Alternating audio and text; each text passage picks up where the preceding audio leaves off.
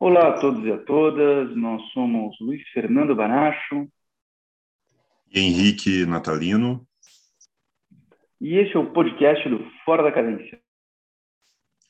O Fora é um projeto de dois amigos professores que gostam da interdisciplinaridade entre política internacional, gestão pública, arte e cultura em conversas e em textos.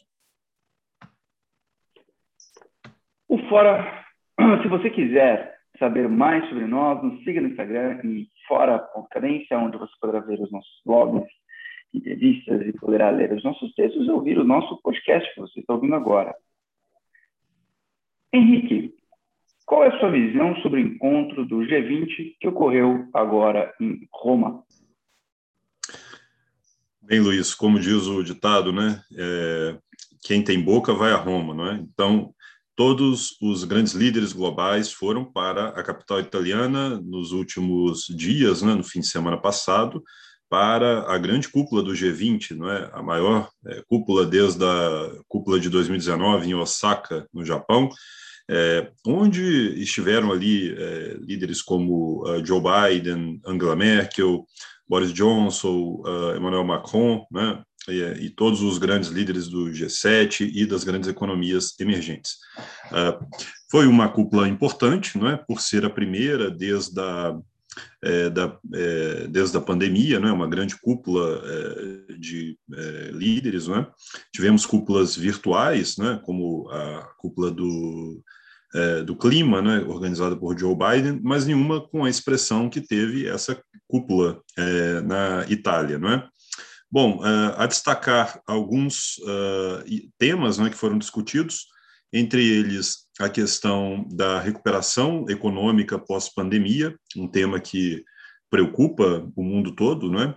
sobretudo diante da escalada dos preços é, das commodities, da estagflação que atinge alguns países, né? o nosso não é diferente, as diferentes velocidades de recuperação é, das economias emergentes, as questões internas da China, com sua economia é, com uma recuperação oscilante, não é? que também preocupa, sobretudo o Brasil, não é? que é um grande exportador de commodities para a China. É, enfim, a coordenação das economias é, diante é, do cenário pós-pandemia é um tema é, que foi tratado dentro do G20, não é? É? outro tema importante, claro, não é, é a questão da pandemia em si, não é, que ainda não foi, é, não acabou, ainda não, não tivemos ainda um desfecho. Estamos aí com 5 milhões de mortos no mundo todo, uh, países ainda que não foram vacinados, é, que têm um índice de vacinação muito baixo, uma cobertura que ainda não atinge nem 10% da sua população, não é? Então, a questão das vacinas, do acesso aos insumos para as vacinas, não é? A questão das patentes, uh, do financiamento para o acesso a medicamentos, uh, a cobertura de saúde, tudo isso foi tratado também dentro do escopo uh, do G20, não é? Uh, os encontros do G20 são uh, encontros cada vez mais importantes, não é? Porque desde o final dos anos 90, quando esse órgão foi criado, né, essa, né, essa esse tipo de cúpula, né, ou de cimeira, né, como nós chamamos, elas, essas cúpulas tiveram no início, né, a intenção de tentar é, coordenar as economias diante da crise ali do final dos anos 90, não é? A maioria de vocês aí que estão ouvindo não viveu isso porque vocês eram muito novinhos na época, não é? Mas uh, quem se lembra, né, quem vivenciou, nós tivemos ali a, a, crise dos tigres asiáticos, né? a crise russa de 98, depois a crise do Brasil, do Plano Real, ali da desvalorização do real. Então, houve ali é, um momento em que a economia mundial é, começou ali a ver os limites da globalização. É? Então, as cúpulas do G20 foram criadas ali para reunir uh, os uh, presidentes, primeiros ministros desses países, de modo a tentar uh, fortalecer uma resposta global diante dos desafios daquela época. Um outro momento importante dessas cúpulas foi em 2009, né, com a cúpula de Londres, é, com a criação ali de uma resposta internacional diante da crise do subprime em 2008, não é? Então nós tivemos ali coordenação entre os bancos centrais, criação de mecanismos é, de, uh, de comunicação entre os governos, né, de, de maior consulta né, entre, os, entre em nível governamental, para que uh, não houvesse ali uma repetição daquela crise de 2008, né, a crise do subprime nos Estados Unidos, que trouxe consequências também eh, drásticas para a economia global. E, recentemente, claro, a pandemia de 2020, 2021, também foi uma crise internacional que exigiu dos governos uma pronta resposta em nível internacional, né, de coordenação entre organismos domésticos dos estados, né, de busca de maior cooperação entre as nações e de uh, interface com os organismos multilaterais e regionais, né, entre eles a Organização Mundial da Saúde, a Organização Pan-Americana da Saúde, né, os órgãos europeus, etc. Então, as cúpulas do G20 têm tido aí um, uma importância crescente, não é, diante do esvaziamento uh, do G7, não é, o, o, antigo G7 que depois virou G8, não é, é que hoje não uh, representa mais uh, a economia mundial diante do crescimento dos países emergentes, diante é, da complexidade é, da economia globalizada, diante é, dos desafios cada vez maiores que se colocam uh, para a, a, cena internacional. Então, hoje, um organismo muito mais adequado é o G20, né, já que ele, uh, ele representa ali cerca de 80% do PIB global, reúne a maior parte da população mundial, né, é, grande parte do comércio, enfim, é quase como se fosse uma síntese do mundo, né, diante de tantas, uh, tantos países é, importantes com economias fortes.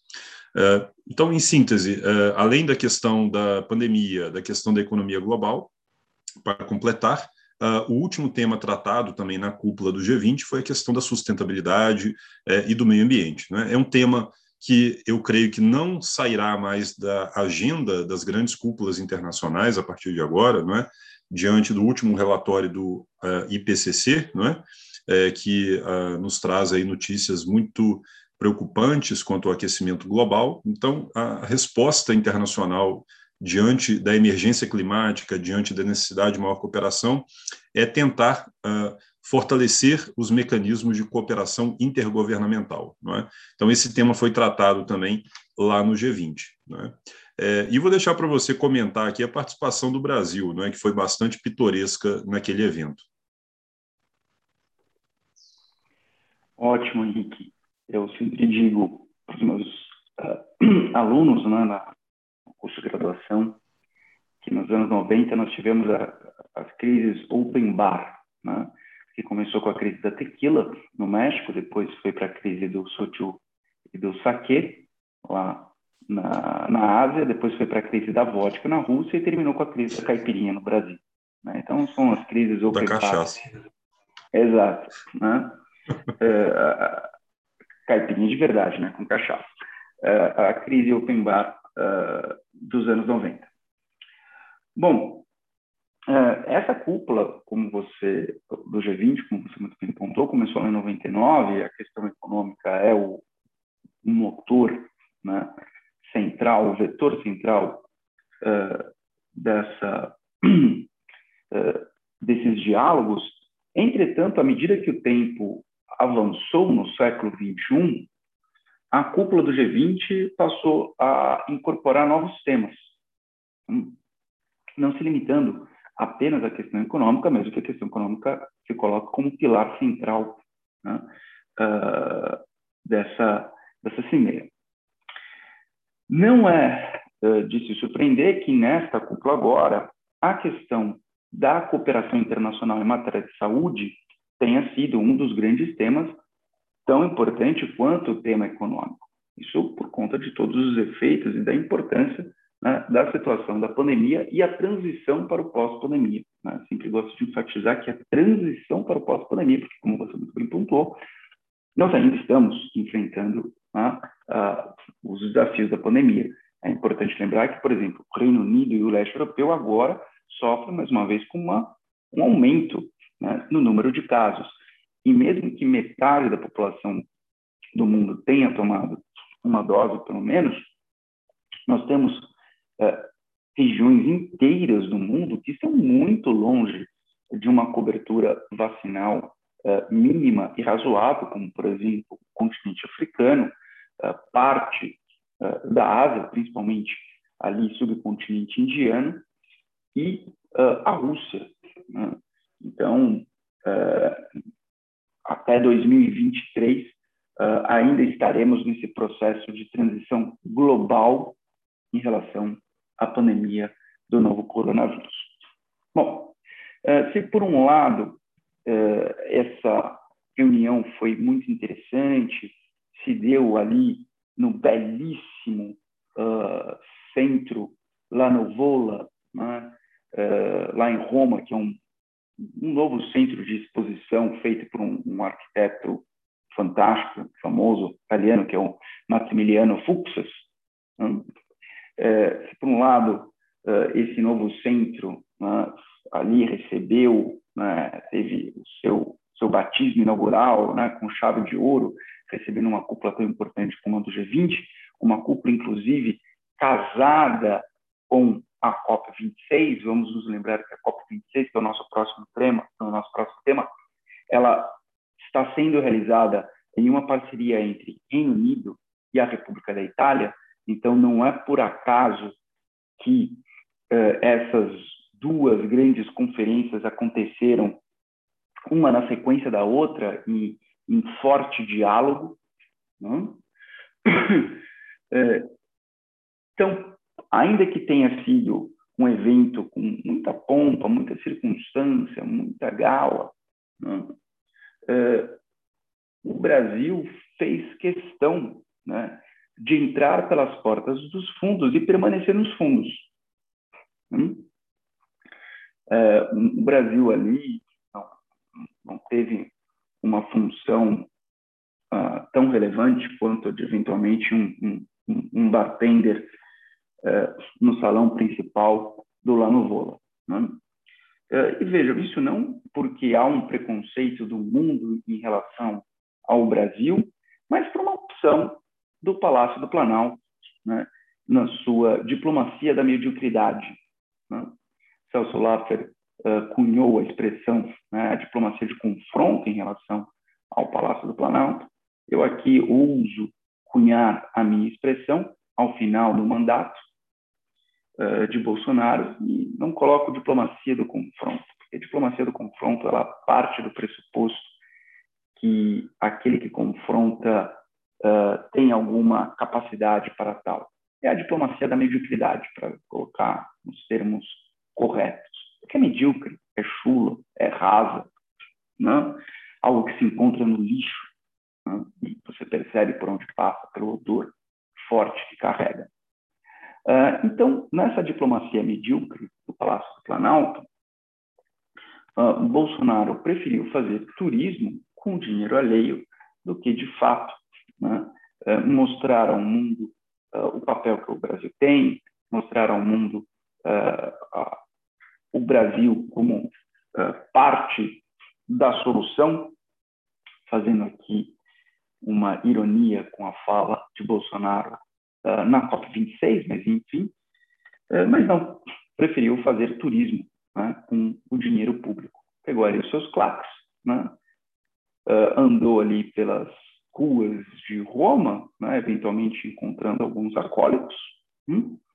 e foi basicamente isso que Bolsonaro fez.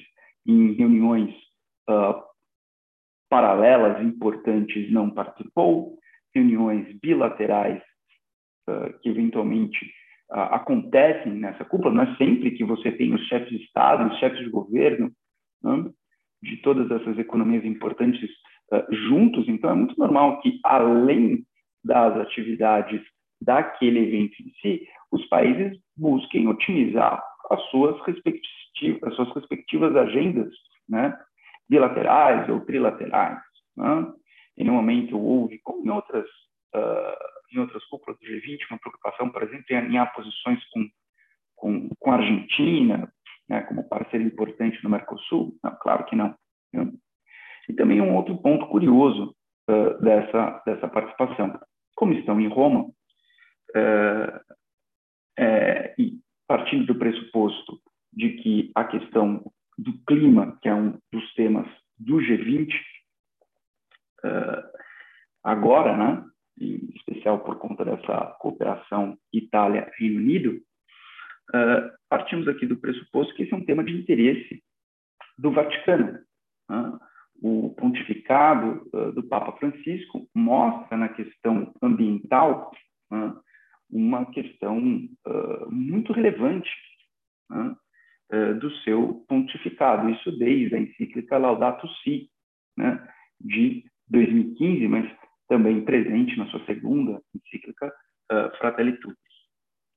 E Papa Francisco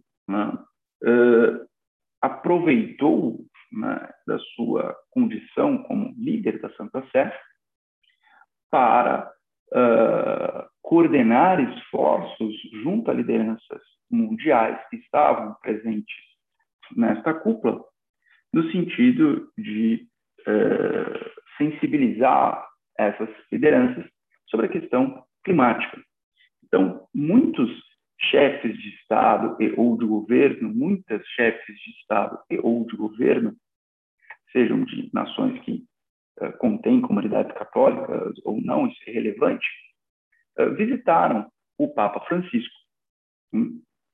Joe Biden fez uma visita muito esperada, até porque Joe Biden né, é uh, um segundo presidente católico na história uh, dos Estados Unidos, uh, mas também Modi da Índia, que, enfim, é um hindu, né, o presidente, o chefe de Estado e de governo da Coreia do Sul, enfim, uma série de lideranças né, participaram, inclusive lideranças religiosas também participaram. Né, uh, o, o, o imã de uh, do Egito, uh, o patriarca ecumênico de Constantinopla, uh, Bartolomeu I, né, ali, entre aspas, o Papa da Igreja Ortodoxa grega, que também, de passagem, tem um, um, um papel muito. É, também lhe é caro, né, também lhe é muito caro a questão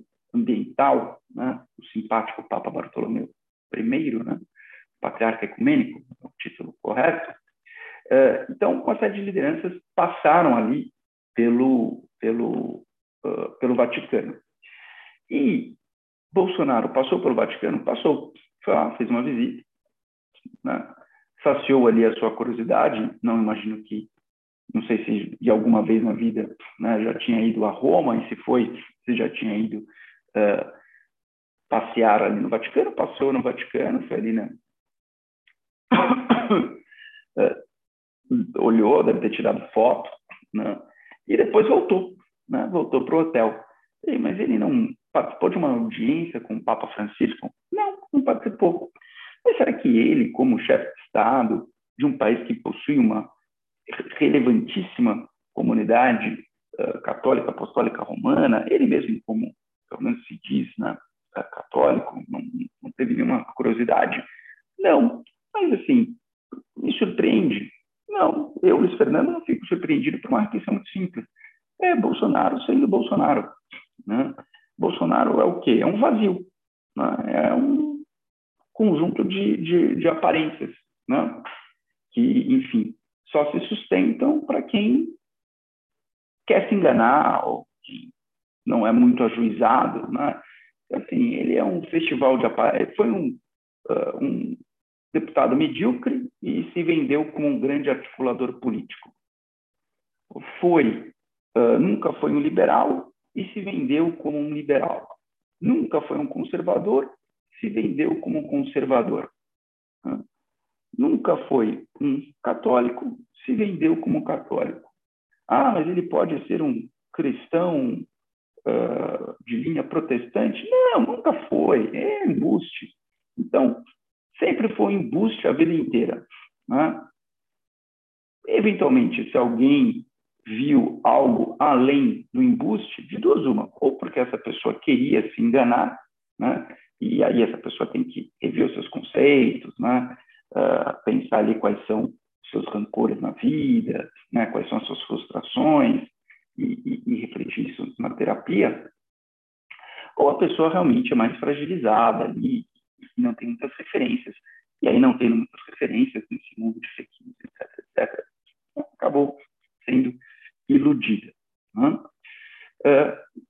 Para terminar aqui a minha observação a respeito uh, da passagem irrelevante uh, da diplomacia da mediocridade, uh, um episódio triste. Se tivéssemos terminado neste ponto, que pena para o Brasil, mas de novo não haveria para que esperar mais, né? Mas o episódio triste foi uh, ali o embate com jornalistas brasileiros né? dos grandes veículos de comunicação do Brasil, que foram hostilizados. Né? E aqui, uh, de nossa pequenez no Fora da Cadência, uh, estendemos né, as nossas uh, estendemos aqui né, a nossa a nossa empatia estendemos aqui né, uh, o, o, nosso abraço fraterno né, a todos esses homens e mulheres uh, que trabalham nos meios de comunicação de verdade, não de mentirinha, né, no Brasil e que uh, foram hostilizados pelos acólitos do presidente Bolsonaro. Bom, Henrique, esses são os meus os meus comentários. E, Bem, então, passando agora para o nosso segundo tema, é, nós, em seguida, logo à cúpula de Roma, do G20, nós tivemos uh, já o início da tão esperada uh, ah, COP26, a reunião uh, da Conferência das Nações Unidas para a Mudança de Clima, né, em Glasgow, na Escócia, não é? e rapidamente, Luiz, antes de passar a bola aqui para você, é, nós temos três uh, observações interessantes sobre essa cúpula. É, em primeiro lugar, a questão é, dela ser realizada após o Brexit, né? É, quer dizer, é um ato interessante da diplomacia do Reino Unido, né? depois da sua traumática saída do bloco europeu. Né? Então, é o ato inaugural aí da nova fase da Grã-Bretanha na sua relação com o mundo, né? ou melhor dizendo, do Reino Unido. É, em segundo lugar, é, a COP26 também é a primeira conferência depois do novo relatório do IPCC, não é? Então, é, é, outra questão interessante também. O que o mundo irá fazer diante das notícias alarmantes, das notícias terríveis, né, que estão uh, já uh, né, ao nosso alcance, e depois uh, dos estudos que foram feitos que mostram uma aceleração das mudanças climáticas. E, em terceiro lugar, é a primeira grande cúpula do meio ambiente depois da pandemia é, do coronavírus. Né? São cúpulas gêmeas, né? É, tanto a, o G20 quanto a COP26, realizadas ali a duas horas de avião, né? de Roma para a, né, o Reino Unido, né? e que mostram realmente uma interconexão entre uh, as cúpulas internacionais. Né? É algo que também podemos discutir aqui no Fora da Cadência, né? como que é elas estão coincidindo ali, uh, buscando ali maior cooperação entre si. E aqui eu passo a bola para você. O que esperar da COP26? Quais as expectativas e para onde vamos aí é, no regime internacional do meio ambiente? Ótimo. Bom, então, como nós já tínhamos colocado aqui, né, a, a, a Conferência dos Estados Partes, na sua 20, no seu 26º encontro, né, uh, está uh, sendo articulada em uma cooperação entre Itália e Reino Unido, que é muito interessante. Né? A Itália, como ainda membro da União Europeia, o Reino Unido, como você muito bem colocou, após o Brexit. Né? Uh, a COP26 é um momento muito importante para a administração de Boris Johnson, porque é o Reino Unido mostrando a sua diplomacia pós saída, após a retirada da União Europeia. Um momento, inclusive, muito complicado para Johnson, uh, seja por conta do aumento dos casos de coronavírus, seja uh, por uma crise do Brexit que se faz presente junto com toda a crise do, da transição do pós-pandemia. Tá? Então, uma crise uh, energética mundial, mas que se uh, se assevera com uma crise logística local. Né? A crise logística do Reino Unido é um tom local, né? especificamente uh, do, como consequência uh, do Brexit. Mas, enfim, quando nós falamos da COP26, primeiro, né, da onde que vem toda essa história? Em 92, aqui no Brasil, na Conferência das Nações Unidas sobre Meio Ambiente e Desenvolvimento, aqui no MAD, mais conhecido como Rio 92, o ECO 92, eh, dois tratados foram celebrados, um deles, a Convenção Quadro das Nações Unidas sobre Mudanças Climáticas, mais conhecida pela sigla em inglês, o NFCCC. Bom, esta convenção criou dois órgãos. Um órgão é o secretariado, que fica em Bonn, na Alemanha, e o outro órgão é a Conferência dos Estados Partes, que é uma reunião dos estados que fazem parte desta convenção, uh, que acontece todos os anos e que tem como intuito uh, fiscalizar, alinhar expectativas em relação à convenção e, eventualmente, avançar nos compromissos estabelecidos na Convenção 4. Dessas conferências, ocasionalmente é possível, inclusive, que novos tratados sejam elaborados, como, por exemplo, foi o caso do Protocolo de Kyoto, de 97, e o Acordo de Paris, de 2015, que é o acordo que atualmente faz o desenho das expectativas em relação aos esforços contra os efeitos negativos das mudanças climáticas antrópicas. Ou seja, eu sempre falo, né, a preocupação do mundo não é uh, um aumento da temperatura por conta uh, de um vulcão, ah, da poluição de um vulcão. O vulcão polui quando entra em erupção? Sem dúvida, polui muito. Mas não é esse o nosso problema. O nosso problema são as alterações no clima por conta de ações humanas, uh, basicamente uh, resultado uh, da Revolução Industrial, muito especialmente da segunda Revolução Industrial, a partir ali de 1850. Bem, o Acordo de Paris, ele não obstante tenha apresentado a nós a, o atual desenho institucional deste, deste regime, como todo protocolo, ele uh, tem pontos que precisam ser complementados, ele tem pontos que precisam ser depois detalhados. E, e é justamente essa uma das discussões. Nós temos duas grandes discussões agora no Acordo de Paris são as duas grandes expectativas. Uma é o detalhamento de, uh, das regras de certos institutos que estão colocados no Acordo de Paris, e o outro é a questão das metas. Do primeiro, a primeira questão, em grande medida, se dá dentro do artigo 6 do Acordo de Paris. O artigo 6 ele coloca alguns mecanismos de mercado que não são de mercado, uh, que auxiliam ou que né, é, visam auxiliar, né, uh, visam ao auxílio do mundo para atingir a meta de descarbonização das economias uh, mundiais. Né. Parte dessas estratégias do artigo 6 né, estão em acordos bilaterais ou regionais, no mecanismo de desenvolvimento sustentável e também a questão de um fundo né, uh, climático para auxiliar economias em desenvolvimento. Um ponto muito, muito importante desses três é a questão uh, do chamado mecanismo de desenvolvimento sustentável. Eventualmente, você, alguém pode estar aqui lembrando e pensando, ah, mas não tinha aquele mecanismo de desenvolvimento limpo? Tem o MDL. O MDL foi um mecanismo desenvolvido, inclusive com, com parte dele é, saiu da engenharia diplomática brasileira, mas é um pouquinho exagero do Brasil falar que não foi uma criação brasileira. O Brasil contribuiu, não foi uma criação brasileira. Tudo bem. A gente às vezes gosta de é, chamar a sardinha para a gente. Ah, a cláusula facultativa de direção obrigatória foi uma criação do Raul Fernandes. Não foi criação só do Raul Fernandes.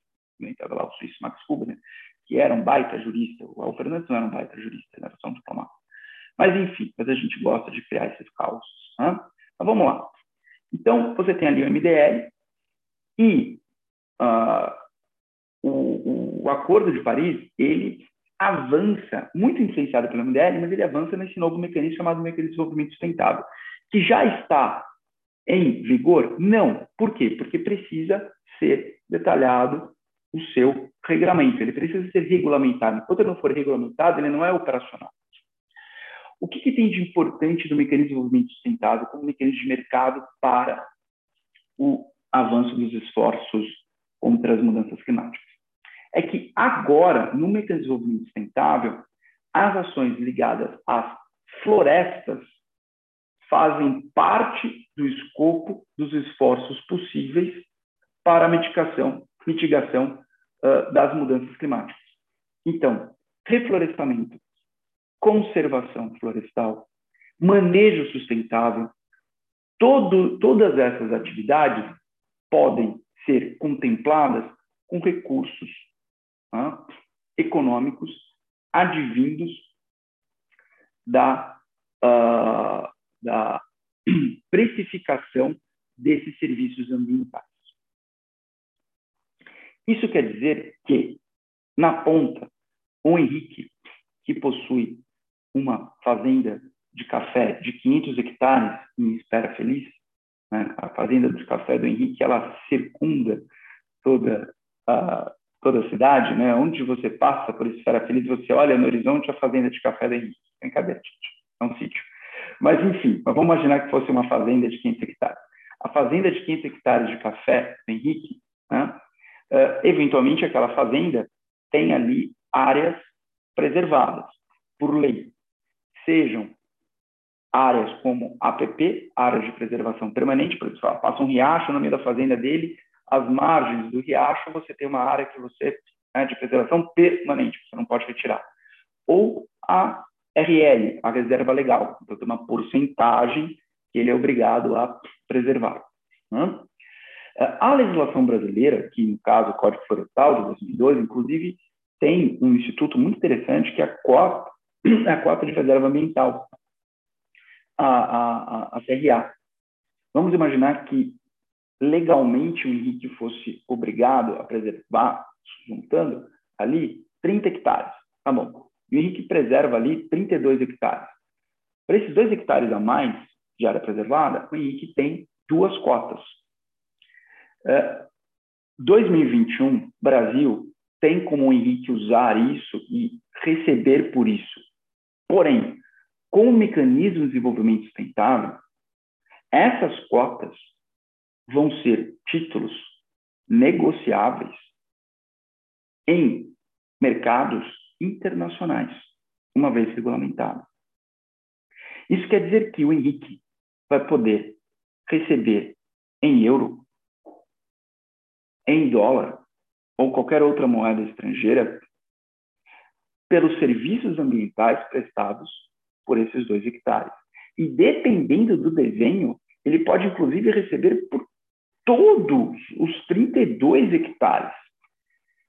Então, o Henrique vai ter um estímulo econômico para preservar aquela área.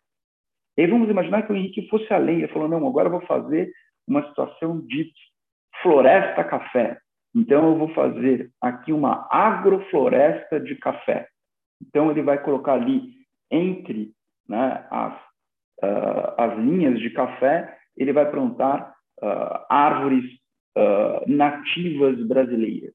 Né, e isso se constitui como manejo sustentável. Às vezes, ele pode fazer com que os 500 hectares dele inteiros sejam remunerados pelos serviços ambientais. Aliás, parabéns Congresso Nacional, que este ano aprovou a lei de pagamento uh, por serviços ambientais, o que é maravilhoso, o, o que ajuda muito, mas para que isso saia do campo estritamente brasileiro, é necessária uma coordenação internacional. Então, meus caros, imaginem só o potencial que o Brasil tem de se inserir nesta economia verde, um potencial que não pode ser desperdiçado. Porque nós estamos num momento de transição de pandemia que o futuro do mundo não é mais colorido, ele é mais cinzento, o mundo sai mais pobre. Nós estamos uh, sofrendo no mundo inteiro com inflação. Nós estamos sofrendo o mundo inteiro com uma crise de emprego. Você desperdiçar a oportunidade num momento de carência, além de estúpido, é medíocre. Bom, vamos ficar com essa informação aqui. Então, precisamos regulamentar isso. Uma outra questão é a questão das metas. O Acordo de Paris ele prevê a descarbonização das economias a partir da segunda metade desse século. O que é descarbonizar a economia? Muito rápido. Você produz X toneladas de tais gases causadores de efeito estufa e você precisa compensar isso com X toneladas que uh, são capturadas, são uh, resgatadas por um, iniciativas de descarbonização. Não quer dizer, por descarbonização, que você não vai fazer nada, que o país vai ficar, mundo vai ficar parado. Né? Vai ser um grande uh, jogo. Agora eu esqueci, qual era aquele joguinho que as crianças jogam, que você fala assim, tá, aí todo mundo fica parado. Esqueci. Daqui a pouco eu me lembro do joguinho. Até um joguinho de criança. Então, assim, como se o mundo inteiro estivesse jogando esse joguinho, que você falasse uma palavra, pá, todo mundo ficasse parado. Olha, aqui a gente conhecia como estátua. Estátua. Estátua, sim, estátua. Estátua, é. isso. Obrigado, obrigado, obrigado. Estava esquecendo. Então não é que o mundo inteiro está fazendo um joguinho de estátua e as pessoas não tem mais nada. Não, as atividades vão acontecer. Mas essas atividades vão acontecer não só dentro da maior eficiência possível para a menor produção possível de gases causadores de efeito estufa, mas uma série de outras atividades que compensam essas emissões terão de ocorrer de tal modo que você equilibre essas emissões. A partir da segunda metade, até a segunda metade do a primeira, até essa metade do século, até 2050, os países que fazem parte desse, uh, desse tratado, eles apresentam metas, eles apresentam, são metas uh, individuais, eles apresentam as suas próprias metas para chegar até esse momento. E, a partir de 2050, eles estabelecem uma meta para a descarbonização. Até 2050, nós temos as contribuições nacionalmente determinadas. Então, um país vai, no começo ele apresenta uma intenção, depois essa intenção é convertida em uma, uh, uma obrigação, que são uh, essas, uh, essas metas, essas promessas de redução até 2050, basicamente de 5 em 5 anos. Né? O Brasil apresentou a sua, enfim, todos os países apresentam ali as suas. Né? O quão audaz é essa meta depende do país, mas o ponto é que depois, a partir da segunda, metade, da, da segunda metade do século XXI, você vai precisar se descarbonizar. Quando? Aí os países também colocam ali o cenário ou 2050 para os países que são mais ousados, ou 2060. Tá. Tendo falado tudo isso, rapidamente, qual que é a, questão do Brasil nessa discussão toda? Uh, já cantamos, já cantamos a bola aqui que essa COP seria uma COP muito interessante, porque essa COP seria uma COP em que uh, o Brasil não seria histérico na sua diplomacia medíocre. Por quê? Porque nós não temos mais dois ministros histéricos da gestão medíocre do Planalto. Nós não temos mais o histérico Araújo e nós não temos mais o histérico Salles. Então, agora nós temos dois ministros que são ministros que, eventualmente, poderiam estar em outros governos, talvez brilhando muito, talvez não brilhando nada, mas duas pessoas não histéricas aparentemente duas pessoas que tomam seu remedinho normal, né? não passam metade do dia uh, nas redes sociais, achando que o mais importante né, é uh, a confusão uh, que faz, e a histeria que faz nas redes sociais. Então, o ministro França, de Relações Exteriores, e o ministro Joaquim Leite, do Ministério do Meio Ambiente. Né? Então, o que seria uma uma conferência na qual o Brasil teria uma participação menos uma, uma, participação com um grau mais elevado de distensão, isso já imaginávamos e, de fato, isso vem acontecendo. Agora, qual é o grande incômodo que nós temos na COP26 em relação ao Brasil? Bom, primeiro que o presidente Jair Bolsonaro não foi, estava do lado, não foi, né? resolveu ali né, receber uma comemoração, lá, um, uma condecoração uh, de cidadão de uma cidadela uh, italiana, com todo respeito à família do Henrique, mas de uma cidadela italiana, né, da qual vem ali os Bolsonaro. Né? Falou que, enfim, é mais relevante isso do que participar dessa cúpula. E, e é interessante, né, como a pessoa faz a opção por uma política paroquial, né, enquanto o mundo né, está se reunindo sobre algo que ele, como chefe de Estado, de governo, né, deveria se preocupar. Mas tudo bem. Né? Uh, Bolsonaro não participa, manda um vídeo de três minutos, enfim, uh, e três minutos do Bolsonaro falando sobre esse tema, ou, ou, ou dez minutos, ou 10 segundos é a mesma coisa, é completamente relevante. E o Brasil apresentou metas audaciosas. Né? O Brasil fez, na verdade, algumas das suas metas. Por exemplo, em relação a essa meta de, da segunda metade do século XXI, o Brasil adiantou de 2060 para 2050. Uma das grandes tensões da COP26 é a questão que envolve países emergentes, principalmente Índia, Rússia né, e China.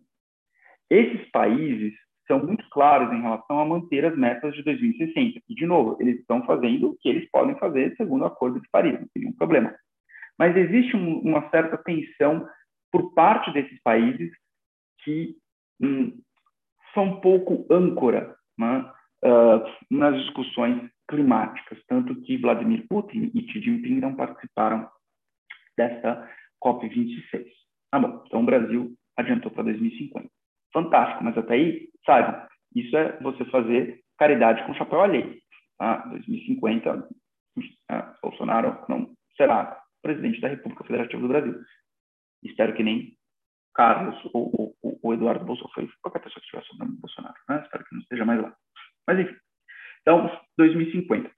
Um outro ponto é, essas metas até 2050 o Brasil mudou. Então, o Brasil, por exemplo, tinha feito antes um compromisso de redução de 43% até 2030, e o Brasil agora fez um compromisso de redução de 50% das emissões. Tudo bem que o Brasil fez uma pegadinha ali, porque a gente mudou a fórmula de calcular as emissões, então agora nós refizemos a base de cálculo, então é como se o Brasil tivesse emitido mais. Qual é o problema? Se você aumenta a base, né, aquilo que você tem de uh, cortar é, acaba sendo alterado. Mas então saímos de 43% para 50%. Ah. A questão toda na prática é não só o quanto que você vai reduzir, mas como que você vai chegar até essa redução. E isso não foi apresentado. Né? O Brasil também fez um compromisso de zerar o desmatamento até 2028 e não mais 2030. Então, gente, nós adiantamos dois anos. Bem, as promessas fantásticas são muito bem recebidas. Né? É um exemplo aqui dessa distensão que nós já imaginávamos né? uh, com a saída de Araújo e com a saída de Salles, né? e talvez a entrada deles no hospício, ou enfim, não vamos nem pensar no hospício, só se reelegerem que vai ter gente ali maluco o suficiente que, que dá aplauso para essa mediocridade. Mas, de qualquer forma, a saída desses uh, ex-ministros distendeu né, a, a, diplomacia ambiental brasileira e permitiu isso. A questão é, acreditamos? Será que o Brasil realmente, sob Bolsonaro, fará esses esforços? Inclusive porque se Bolsonaro se reeleger, bate na madeira, mas se Bolsonaro se reeleger, temos ali Bolsonaro até 2026. Tá? E uma meta para 2030, 2028, em 2026, o prazo é muito curto. Então fica esse ponto de e peço aqui já desculpas, porque eu sei que eu falei bastante, tá? mas é o tema ambiental que me é caro. Então, isso me fez exceder um pouco nos comentários. Henrique, o Abrindo o áudio aqui. É. Bom, é, Luiz, eu acho que não tem muito a acrescentar, né? Eu acho que você já colocou as principais questões aí atinentes à COP26.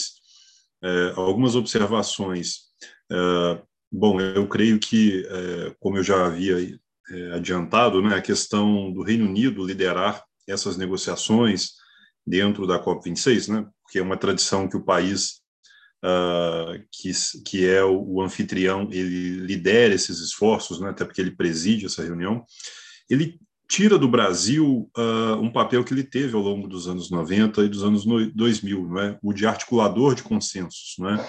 o de facilitador, não é? o, o player né, que buscava sentar na mesa, tentar trazer os diversos grupos, não é? tentar facilitar uh, um diálogo entre partes uh, que até então estavam afastadas. Né? Então, o Brasil perde esse papel. Né? O Brasil abre mão né, de um papel histórico, de um papel é, importante que tinha na diplomacia mundial até 2019. Né? É, um outro ponto importante também é a questão do Reino Unido. Né? O Reino Unido, é, para onde vai a partir de agora? Né? Sai da União Europeia, retoma o seu papel uh, isolacionista, uh, busca se articular com outras economias para a mudança do regime internacional de emissões uh, de carbono. Não é? Então, o exemplo da cidade de Glasgow, é? é que é uma cidade ambientalmente amigável, não é? ambientalmente exemplar, é? a cidade plantou, para você ter uma ideia, mais de 20 milhões de árvores nos últimos uh, anos, né, nos últimos dois anos, para receber a COP26, né? não apenas a cidade, mas o entorno também de Glasgow. Né? Então, isso mostra que o Reino Unido quer se reposicionar. Não é? É, e também é, o fato de é, essa cúpula ser realizada em Glasgow também não é por acaso. Né? Há um movimento separatista na Escócia, né, que já vem de longe, né, e que teve o seu clímax aí nos últimos, uh, nos últimos anos, né, com a tentativa de se realizar um, né, uma, uma secessão via plebiscito, né, que não foi exitosa, né, mas pode ser que retorne. Então, é, foi muito sagaz a decisão do governo britânico é, de realizar a cúpula numa cidade escocesa, né, dando o prestígio né, a essa é, histórica união entre a Inglaterra e a Escócia. Né. Um outro fato também curioso, né, falando aí dos bastidores da cúpula, né, é o fato da Rainha Elizabeth II não participar do evento. Né? É, sempre a monarca britânica ela abre uh, eventos que são realizados no Reino Unido, ela dá um coquetel, um banquete no Palácio de Buckingham, quando esses eventos são realizados em Londres, não é? Porém, uh, como todos sabem, né, a monarca está em recuperação, né, por problemas de saúde, uh, creio que nada grave, né, até onde sabemos, porém, isso abre espaço para uma participação maior uh, do seu herdeiro, né, o príncipe Charles, Príncipe Charles, que uh, na Rio 92 veio representando aqui o Reino Unido, né? Uh, e tem sido aí um ator importante também no campo uh, do meio ambiente, né? já que ele é adepto de ações sustentáveis, né? ele e sua família, né? o príncipe William, né? que é o herdeiro, segundo herdeiro do trono, né? é uma família então engajada aí em ações sustentáveis, apesar aí dos deslizes, né? É, como, por exemplo, usar Land Rover nas suas propriedades na Escócia para caçar, né?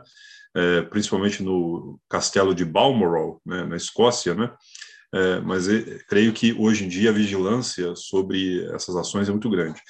É, portanto, é importante essa questão simbólica, né, é, da transição também no Reino Unido é, e esse reposicionamento internacional da, né, de Londres após o Brexit.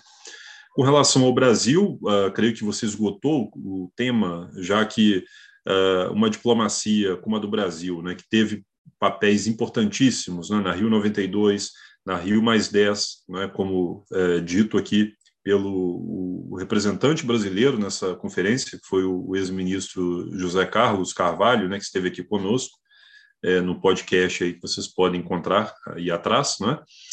Uh, e também na Rio Mais 20, né, além do protocolo de Quioto, né, na, na COP15 em Copenhague, em 2009. Né, o Brasil sempre teve um papel importantíssimo, um papel uh, de relevo, um papel. O Brasil era um dos quatro atores uh, mais importantes, né? Estados Unidos, China, Brasil e União Europeia. Né? O Brasil hoje uh, preferiu estar aí numa representando né, o nosso, aliás, o nosso presidente, né, preferiu estar numa homenagenzinha aí numa vila italiana, né, com todo respeito aos meus aos meus antepassados, né, italianos, do que estar representando o seu país numa cúpula internacional, talvez a mais importante desde uh, a Rio uh, mais 20, né? Então, realmente isso mostra o que você disse, a mediocridade, né, a falta de noção, de sensatez, né, a, o deslocamento uh, do nosso país é, rumo aí ao lixo da história com esse governo. Não é? Então, infelizmente, é, a nossa representação na COP26 será muito tímida, muito aquém das nossas potencialidades, não é? é e uh, creio que uh, aqueles que estão esperando grandes mudanças, grandes, uh, grandes acordos, grandes notícias, creio que é um choque de realismo, né? Porque aquilo que será anunciado, aquilo que será negociado, ficará muito aquém é, das expectativas. Não é?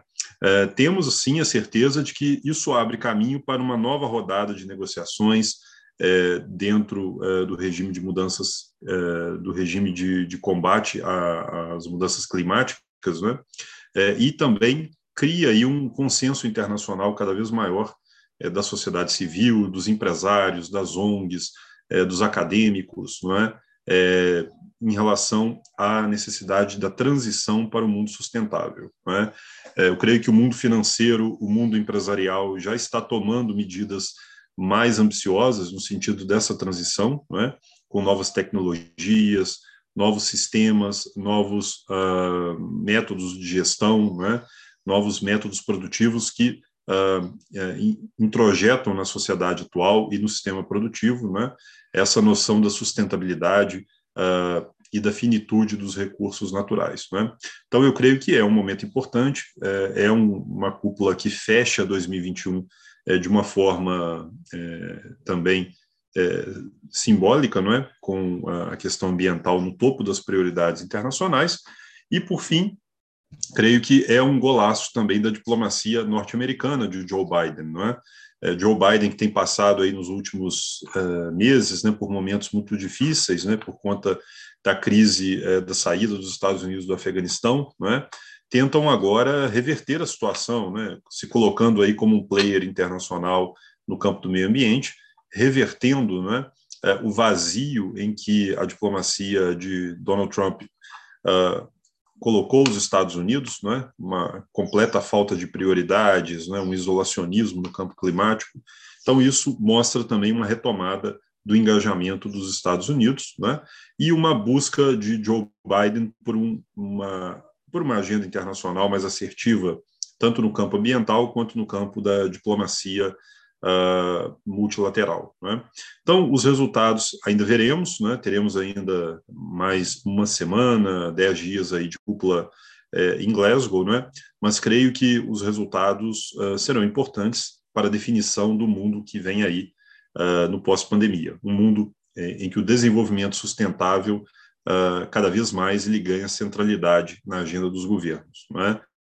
Países que ainda não entenderam isso né, estão ficando para trás, né, estão apostando uh, as suas fichas num campo errado, né, e que custará muito caro no futuro. Até países produtores de petróleo, como a Arábia Saudita, Emirados Árabes Unidos e até o Egito, né, é, estão aí fazendo essa transição energética, transição para um mundo sem petróleo, né, um mundo em que o petróleo tem menos relevância, enquanto países uh, que ainda não entenderam né, esse papel das novas energias, não é, uh, continuam apostando no aumento da produção apenas, não é, sem uh, atentar para uh, né, as suas consequências no futuro. É?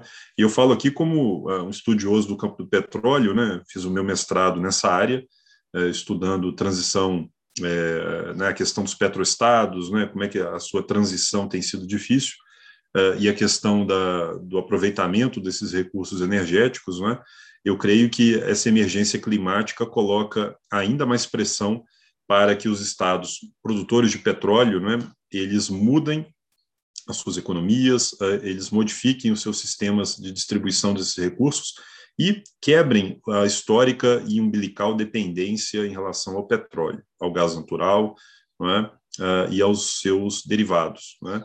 O Brasil uh, já tomou iniciativas importantes, já, já buscou uh, ampliar os seus horizontes energéticos no passado, tem feito um trabalho importante nesse campo, não é? com ah, novas tecnologias, o barateamento da energia solar, a ampliação da sua produção eólica, não é?